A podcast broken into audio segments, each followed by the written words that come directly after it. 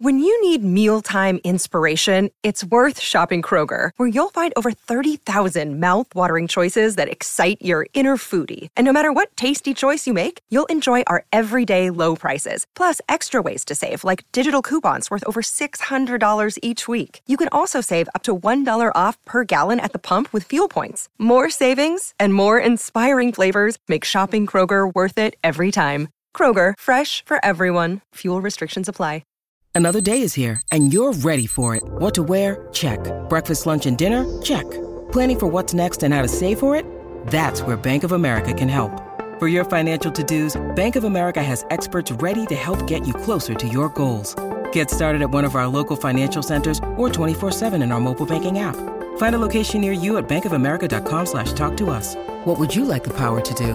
Mobile banking requires downloading the app and is only available for select devices. Message and data rates may apply. Bank of America and a member FDIC.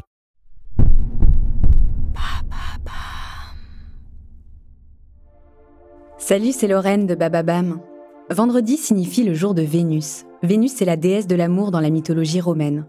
Et si vous écoutez True Story, c'est que vous aimez que l'on vous raconte des histoires extraordinaires. Alors pour célébrer la déesse de l'amour, découvrez chaque vendredi des histoires d'amour hors du commun de Love Story, le podcast de Bababam qui parle le mieux d'amour. L'hindouisme est une des plus anciennes religions du monde, encore largement pratiquée aujourd'hui. J'avais envie dans cette saison de raconter un mythe de cette cosmogonie, tout en étant, je l'avoue, un peu perdu face à sa richesse et sa complexité.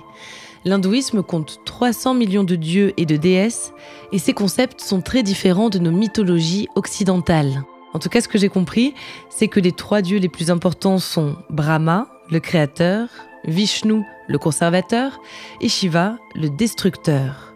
C'est à l'histoire de Shiva qu'on va s'intéresser dans cet épisode, à son histoire d'amour avec Parvati et à leur fils Ganesh, un des dieux les plus vénérés en Inde.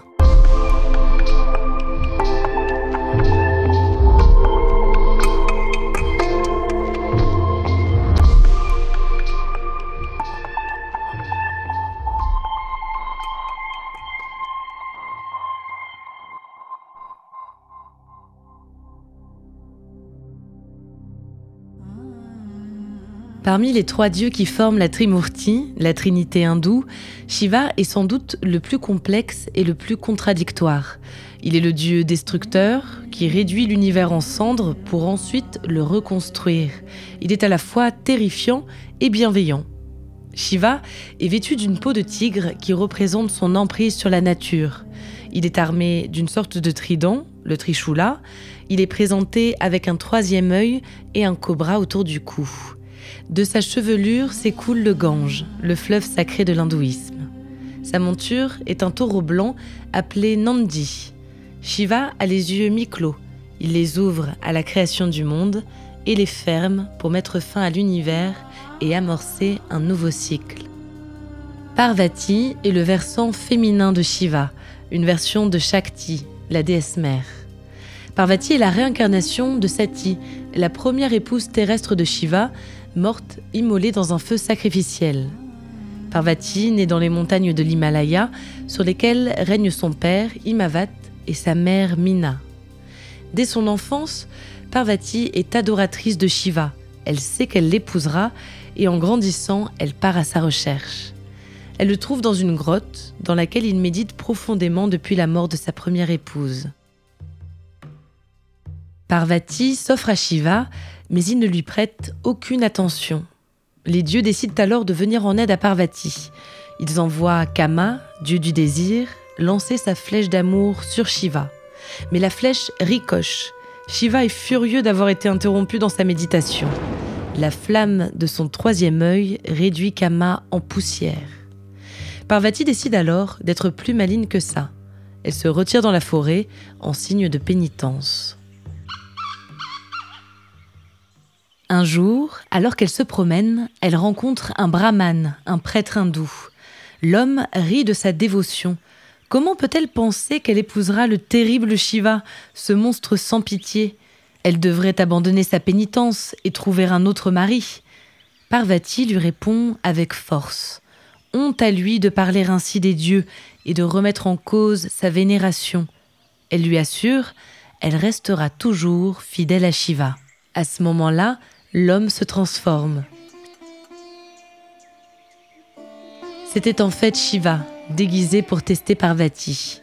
Touché par sa sincère dévotion, il accepte de l'épouser. Parvati est le symbole de l'épouse dévouée, déterminée dans son amour. Grâce à elle, l'homme réalise son potentiel créatif. Parvati a le talent de révéler à Shiva les vérités de son esprit. Shiva doit partir pour un long voyage. Pendant son absence, Parvati décide alors d'enfanter seule pour combler sa solitude. Un jour, alors qu'elle prend un bain, son fils Ganesh, âgé de 5 ans, monte la garde devant la porte. Shiva apparaît. Il revient de la guerre et fait face à cet enfant qu'il ne connaît pas.